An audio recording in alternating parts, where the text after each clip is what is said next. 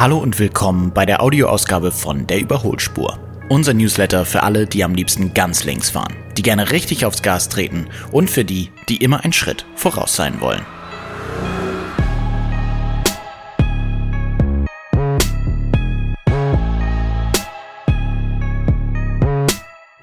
In den letzten Monaten haben wir euch ja immer wieder mal über ein Thema informiert, das vor allem euch Elektrotransporterfahrer oder die von euch, die überlegen, sich einen anzulegen, beschäftigen dürfte.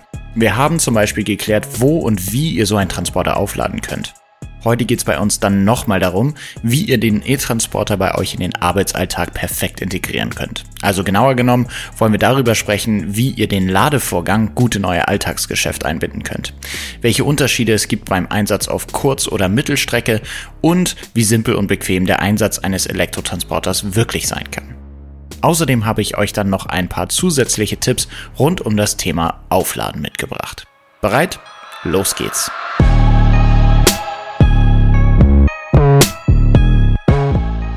Also vorweg muss ich natürlich schon einmal sagen, wie, wann und wie lange ihr das Aufladen eures E-Transporters einplanen solltet, hängt natürlich auch stark davon ab, wie ihr ihn nutzt. Deswegen haben wir euch aber heute die zwei häufigsten Einsatzarten mitgebracht und werden euch die entsprechenden Tipps für die optimale Ladeplanung geben. Die erste Einsatzart trifft wahrscheinlich auf die meisten von euch zu. Nämlich ihr seid mit eurem Elektrotransporter insgesamt nicht weiter als in einem, ich sag mal, 100 Kilometer Umkreis von eurem Firmenstandort unterwegs. Für die Fahrten zum nächsten keine Ahnung, Arbeitsort oder die nächste Lieferung innerhalb der Innenstadt reicht das nämlich zum Beispiel mehr als gut aus. In diesem Fall sei euch gesagt, das Laden eures E-Transporters lässt sich für euch am besten über Nacht einplanen. Macht ja auch Sinn. Einfach den ganzen Tag über unterwegs sein und die Transporter abends an die Ladestation anschließen und ihr merkt wahrscheinlich gar nicht, dass ihr jetzt elektrisch unterwegs seid. Außer vielleicht, wenn die Suche nach der nächsten Tankstelle und das Anstehen an der Tanksäule wegfällt. Ich kann mir aber vorstellen, dass das sich verkraften lässt. Was wir in diesem Fall euch aber auch mit auf den Weg geben wollen, oder eher gesagt auf dem Parkplatz, ihr ladet euren Transporter ja sowieso über Nacht auf, warum nicht gleich an der firmeneigenen Ladestation auf eurem Firmenparkplatz? Die Anschaffung einer sogenannten Wallbox lohnt sich langfristig nicht nur für euren Komfort, sondern natürlich auch für den Geldbeutel. Das Laden an öffentlichen Stationen ist natürlich nämlich teurer als bei einer privaten. Die Aufladung über Nacht an so einem 11 Kilowatt Anschluss dauert dann für den Fiat Professional E-Transporter zum Beispiel ungefähr 8 Stunden. Wallboxen gibt's im Kostenbereich von 500 bis 1000 Euro, ist also auch gar nicht so teuer, wenn ihr das für die Firma kauft, dann können natürlich auch andere Fahrzeuge dort tagsüber laden. Natürlich gibt es auch alternativ Kabel für eure Haussteckdose. Hier dauert der Ladevorgang dann aber etwas länger. Für die Fiat E-Transporter packen wir euch mal die passenden Angebote mit in die Show Notes. Die zweite typische Einsatzart für E-Transporter ist dann wahrscheinlich die Mittel- oder Langstrecke. Ihr seid auch immer mal wieder zum Beispiel deutschlandweit unterwegs und seid darauf angewiesen, dass eure Transporter das dann auch mitmachen.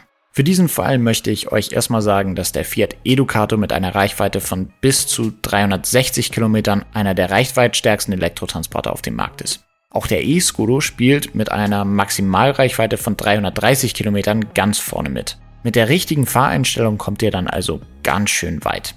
Da sind wir dann aber auch schon bei unserem ersten Tipp. Wenn ihr möglichst viel Reichweite aus eurem Elektrotransporter herausholen wollt, die Fiat Professional E-Transporter kommen mit drei verschiedenen Fahreinstellungen. Für lange Strecken solltet ihr dann wahrscheinlich den Eco-Modus wählen. Auch mit dem richtigen Fahrstil könnt ihr natürlich auch ein bisschen Reichweite gewinnen.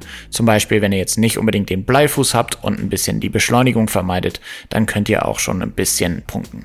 Wenn ihr übrigens den Fuß vom Gas nehmt und euer Transporter dadurch, wie auch beim Verbrenner, ein bisschen automatisch abbremst, lädt er seine Batterie durch die freigesetzte Energie sogar ein Stück weit von selber zurück. Was ich auch sagen kann, ist, dass die Auswahl von entsprechenden Reifen sich lohnt, um den Widerstand durch die Reibung auf der Straße und sowas zu minimieren. So, und was jetzt, wenn ihr weiter als 360 Kilometer müsst? Das ist natürlich die große Frage. Dann solltet ihr euch für die Route vorab schon mal Schnellladesäulen raussuchen. Dort könnt ihr euren E-Transporter nämlich mit einer Leistung von fast schon leicht übertriebenen 100 Kilowattstunden aufladen. Das heißt, innerhalb von einer Stunde ist euer Akku auf die empfohlene 80 Prozent aufgeladen. Ideal zum Beispiel für eure Mittagspause. Also noch einmal zur Zusammenfassung. Wenn ihr über 360 Kilometer weit müsst, dann ein bisschen vorher planen. Dann könnt ihr auch eure Pause genau auf diesen Ladevorgang setzen natürlich. Und für beide Einsatzvarianten habe ich noch ein kleines Mantra für euch. Steht er, dann lädt er. Heißt also, wenn ihr gerade zur Mittagspause im Supermarkt seid und sowieso parken müsst oder es an eurem Arbeitsort sowieso freie Ladestationen gibt, dann nutzt immer die Gunst der Stunde und ladet das Ding auf. Dabei spart ihr nicht nur unter Umständen Zeit, sondern natürlich auch die Parkgebühren und ihr seid für den nächsten Arbeitseinsatz energietechnisch bestens versorgt. Wenn euch das noch nicht gereicht hat an Tipps, dann passt jetzt nochmal ganz genau auf. Jetzt kommen nämlich drei heiße Tipps, die wir euch noch mitgeben möchten für das Unterwegssein mit einem E-Transporter.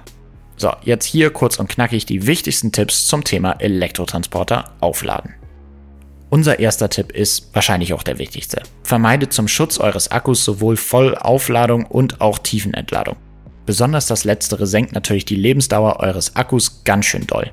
Empfohlen wird eine Aufladung eurer Batterie auf 80%, außer natürlich ihr habt eine lange Strecke vor euch, dann könnt ihr das Ding auch schon mal gerne voll machen. Aber in der Regel bleibt bei 80% und fahrt das Ding auch nicht leer. Unser zweiter Tipp, schützt euren Akku vor extremen Umwelteinflüssen. Das heißt, sowohl starke Wärme als auch Kälte können ihn schaden. Auch der Ladevorgang sollte nicht bei Hitze oder ganz starkem Frost durchgeführt werden. Was heißt das für euch? Wahrscheinlich hier in Norddeutschland gar nicht so viel, außer dass wenn ihr im Winter aufladet, sollte der Transporter gerade gefahren sein und nicht im kalten Zustand direkt in die Ladesäule einstecken. Lass uns ehrlich sein, das ist ja wahrscheinlich eh der häufigste Use Case. Unser dritter Tipp ist, dass falls du eine Wallbox zu Hause oder in der Firma hast, installiert euch einen Ladetimer an eurer Ladestation. Damit könnt ihr Zeiten, wo der Strom günstiger ist, ausnutzen und versehentliche Vollladung auch vermeiden. So, das war's auch schon. Ich hoffe, ihr fühlt euch jetzt ein bisschen aufgeklärter, was das Thema Laden angeht. Falls ihr noch Fragen, Kommentare oder vielleicht sogar zusätzliche Infos zu den Ladeprozess für euren E-Transporter habt oder braucht, lasst sie uns gerne über Instagram, Facebook oder E-Mail zukommen. Wir freuen uns natürlich immer, wenn wir Fragen oder Feedback von euch bekommen. Und jetzt wünsche ich euch viel Spaß auf der Straße und eine gute Fahrt. Bis dahin, fahrt vorsichtig. Wir sehen uns in zwei Wochen wieder auf der Überholspur.